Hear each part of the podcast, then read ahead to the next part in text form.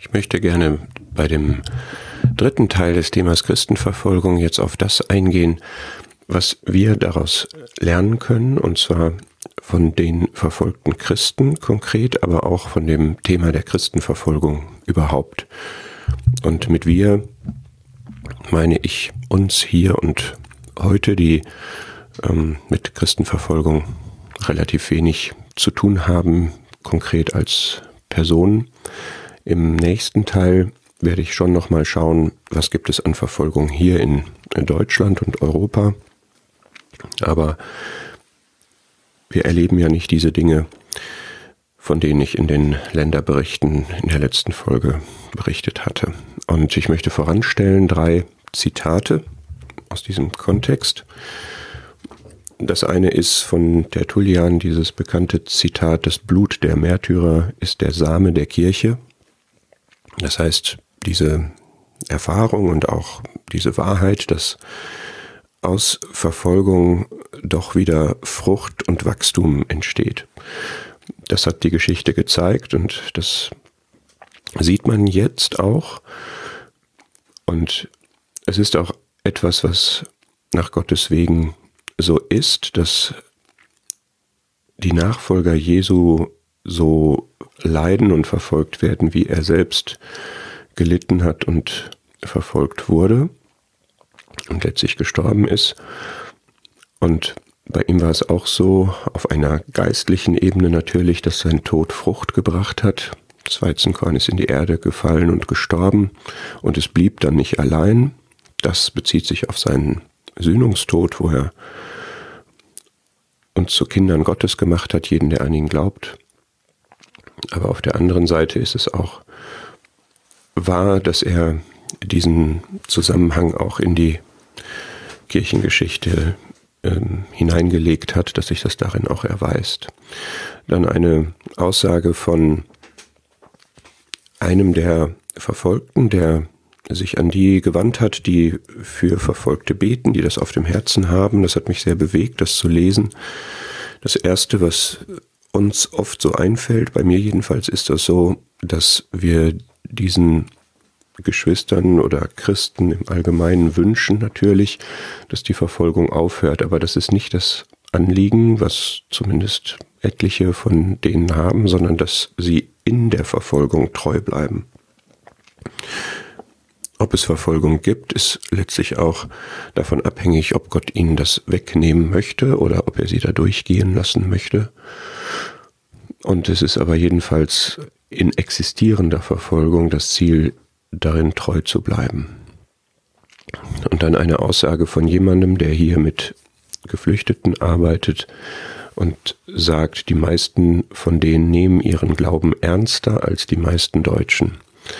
Es ist sicherlich auch eine Fügung, dass Gott uns das Thema Christenverfolgung sozusagen vor die Haustür serviert hat, indem er viele ähm, uns mit vielen Geflüchteten konfrontiert, und diejenigen von ihnen, die tatsächlich gläubig sind und wegen ihres Glaubens fliehen, die halten uns einen Spiegel vor mit der Frage, würdest du das auch tun? Würdest du dich auch um deines Glaubens wegen verfolgen lassen? Und wie, wie ernst ist dir denn dein Glaube eigentlich?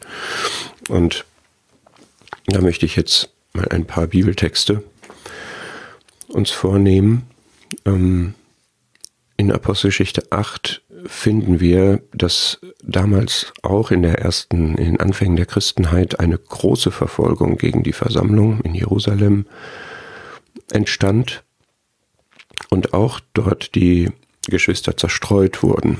Und sie gingen umher und verkündigten das Wort. Das ist etwas, was dann eben wirklich Frucht aus Verfolgung bringt. Und wir finden in der Apostelgeschichte unterschiedliche Phasen der Versammlung. Wir finden Phasen, in denen es Frieden gab und wo sie dann auch florierte, weil sie die richtige Ausrichtung hatte, nämlich auf Christus.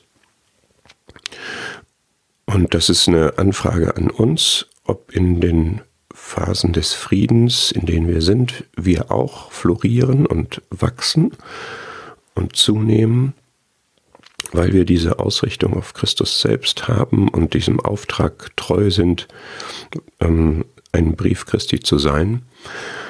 Und dann gab es aber auch Phasen der Verfolgung und auch diese Phasen haben Wachstum beinhaltet auf eine andere Weise.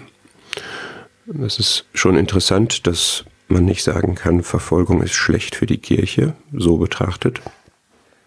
Und mancher hat schon den Gedanken gehabt, dass es uns hier vielleicht auch gut tun würde, wenn das Christenleben etwas aufwendiger wäre und wir es nicht so bequem hätten. Nicht, dass man sich das wünscht, aber ich denke, über den Gedanken ist es wert, mal nachzusinnen. Hebräer 13 gedenkt der Gefangenen als Mitgefangene. Und das ist etwas, das bei diesem Thema wichtig ist. Wir sind mit allen wahren Gläubigen verbunden. Ein Leib, der erstreckt sich in dieser Sichtweise über die ganze Welt. Wir gehören nicht nur als Kinder Gottes zu der gleichen Familie, sondern wir sind wirklich in einem Leib mit dem Herrn Jesus Christus als Haupt verbunden. Und diese Verbindung soll irgendwie auch stattfinden, sozusagen gelebt werden. Und das bedeutet füreinander zu beten, mindestens daran zu gedenken, also auch zumindest in groben Zügen informiert zu sein und was hier im Hebräerbrief gesagt wird, gedenkt der Gefangenen als Mitgefangene, dass man da wirklich, ja, sich hineinversetzt, sich mit ihnen identifiziert und mitleidet in dem, was sie erleben. Das ist etwas Schönes, was der Herr wirken kann durch den Heiligen Geist, der es ja ist, der uns in einem Leib verbindet. Und wir können daraus lernen, dass man in Verfolgung treu sein kann, dass man seinen Glauben bewähren kann, wie das 1. Petrus 1 sagt. Die Bewährung eures Glaubens, die ist viel kostbarer als die des Goldes, das vergeht, aber durch Feuer erprobt wird. Und diese Bewährung des Glaubens soll befunden werden zu Lob und Herrlichkeit und Ehre in der Offenbarung, in dem Offenbarwerden Jesu Christi. Auch unser Glaube muss sich bewähren in ganz anderen Umständen. Es ist so, dass es diese Feuerprobe gibt, die sozusagen unterschiedlich schwer, unterschiedlich heiß sein kann. Und diese Feuerprobe soll aber zu Lob und Herrlichkeit und Ehre Christi führen aus unserem Leben heraus. Und das ist auch der Grund, warum dann gesagt wird, betet dafür, dass wir in der Verfolgung treu bleiben. Denn das ist möglich. Es ist der Glaube, der das eben ermöglicht, der Glaube, den Gott gegeben hat. Und der Glaube, der sich durch die äußeren Umstände nie unterkriegen lassen will, sondern der immer an dem, was wichtiger ist, was wertvoller ist, festhalten will. Der sich beispielsweise auf die Seligpreisung aus Matthäus 5 stützt, glückselig seid ihr, wenn sie euch schmähen und verfolgen um meinetwillen.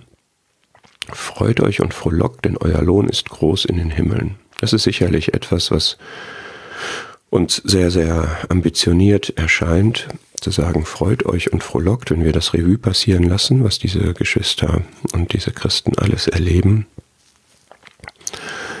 Aber der Gedanke dabei ist, es geht eben um den Herrn. Der Herr wurde selbst gehasst, verachtet, verfolgt, umgebracht. Und diese Dinge geschehen um seinetwillen, um des Glaubens willen. Es geht nicht um die Person der Christen in, im Kern, sondern es geht um Christus. Und das war bei den ersten Christen auch so, dass sie sich freuten, um Christi willen Schmach zu erdulden, nicht wegen der Schmach, sondern wegen ihrer Identität mit Christus, ihrer Identifikation mit Christus. Der war ihnen so wertvoll, der hatte sein Leben ja für sie gegeben. Und der war ihr Lebensinhalt und das zeigte sich jetzt in diesen Umständen. Und Sie haben auf die Belohnung geschaut, euer Lohn ist groß in den Himmeln, die außerhalb ihres Umfelds war und da konnte man dann ihnen Dinge antun, da konnte man ihnen Dinge wegnehmen, konnte man ihnen viel wegnehmen, letztlich sogar das Leben wegnehmen, aber der Lohn blieb unangetastet, der war nicht zugänglich, so dass sich daraus ergibt, dass was Matthäus 10 sagt, fürchtet euch nicht vor denen, die den Leib töten, die Seele aber nicht zu töten vermögen. Das sind die Feinde, die dort ähm, verfolgen, nachspitzeln, Hass und, und Gewalt ähm, an den Tag legen, vor denen man natürlich Angst hat als, als Mensch erst einmal und auch völlig zu Recht, wo aber der Herr sagt, die haben nur Zugriff maximal auf den Leib. Das ist das Maximum, was wir haben hier auf der Erde und was man uns nehmen kann, irdisch natürlich betrachtet. Aber Zugriff auf die Seele haben sie nicht. Die Seele, die ist im Himmel angeschrieben, die ist ewig sicher, die ist in den Händen Gottes. Wir haben das ewige Leben, was uns niemand nehmen kann. Und wir müssen den fürchten, der das in der Hand hat. Gottes Furcht muss die Menschenfurcht übertreffen. Das haben viele, viele Generationen von Märtyrern auch so gezeigt und gelebt. Und Paulus hat selber von, von seiner Biografie her unter Beweis gestellt, dass ihm all das, was natürlicherweise wichtig erscheint, woraus man Vorzüge herleiten kann, dass ihm das alles Verlust war gegenüber Christus. Dass Christus mehr als genug ist und alles andere fehlen kann. Und wenn Christus aber da ist, dass man dann mehr als genug hat. Das ist jetzt sicherlich, wenn man manche Schicksale sich da vor Augen führt, ähm, viel gesagt. Und doch ist es aber ja wahr. Und das spricht mich schon an, weil wir doch zurückzucken bei viel, wenn viel weniger auf dem Spiel steht. Und weil wir doch sehr festhalten an dem, was wir haben, auch materiell haben, was wir berechtigterweise auch haben, was Gott uns in seiner Güte wirklich zur Verfügung stellt. Und auch denkt man manchmal, habe ich dazu immer noch die richtige Haltung oder muss ich mich da auch mal auf den Prüfstand stellen und vielleicht ist das eine Gelegenheit, wo der Herr das macht.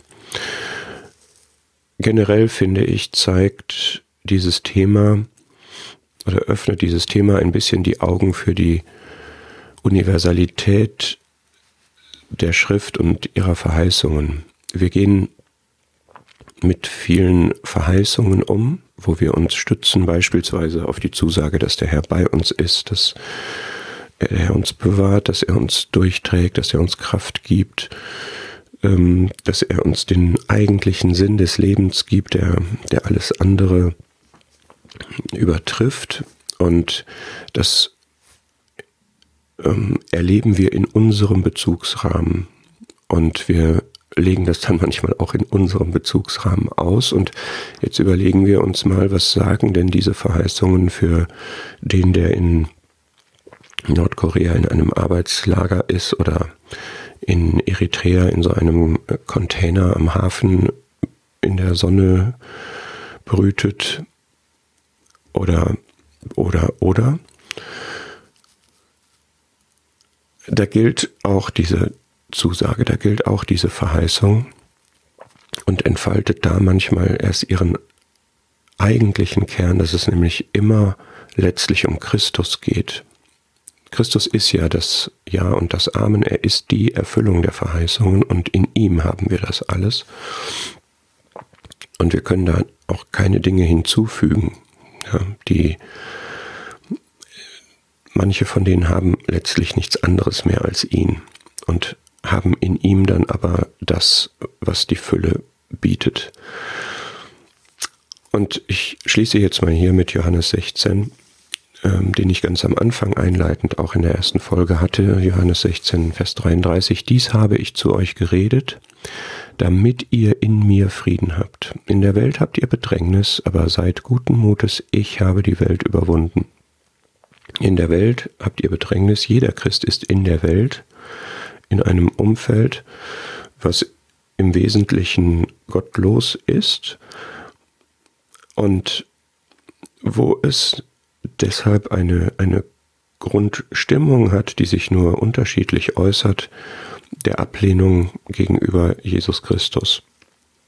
Und das produziert irgendeine Form von Bedrängnis, sei das jetzt einfach etwas, ein, ein Unwohlsein, ein, eine Fremdheit, ähm, Unverständnis, ähm, aber auch dann eine Form von, von Aggression möglicherweise, von Angriffen verbal oder gedanklich oder was auch immer. Und das Thema Christenverfolgung öffnet uns dieses Spektrum noch viel weiter, als wir es hier haben.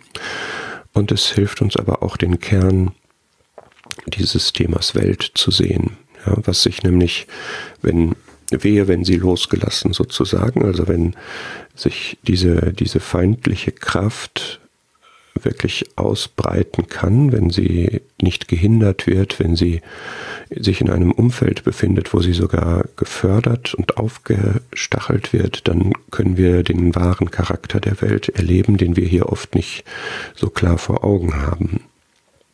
Letztlich auch wegen unserer christlichen Tradition und Zivilisation. Und das ist sicherlich insofern nützlich, sich damit zu beschäftigen. Aber seid guten Mutes, habt in mir Frieden. Das ist ebenso schön, dass in welchen Weltverhältnissen auch immer man ist, dass das immer gilt. Der Herr hat selber das Maximum erlebt, er hat überwunden, er ist in uns, Christus in uns, einerseits die Hoffnung der Herrlichkeit, es geht weiter, aus welcher Bedrängnis auch immer heraus, durch Leiden geht es zur Herrlichkeit und die Entrückung wird uns einmal zu ihm bringen, vielleicht bald, so hat er es angekündigt, und zugleich ist, diese, ist dieser Christus in uns auch jetzt in unseren Lebensumständen. Und wir können diese Züge, die er hier offenbart hat, dass er die Feinde geliebt hat beispielsweise, dass er vergeben hat und dass er zum Guten gewirkt hat, das Böse mit dem Guten überwunden hat, das können wir auch ausleben, weil es eben nicht auf unsere Fähigkeiten und, und Möglichkeiten angeht, die da natürlich extrem strapaziert werden, aber auch bei uns auf dem Prüfstand stehen, sondern es geht ja eben um seine Kraft, um seine Herrlichkeit, die sich in uns auswirken darf. So denke ich, dass wir wirklich viel lernen können, wichtige Lektionen für unser Glaubensleben hier und jetzt.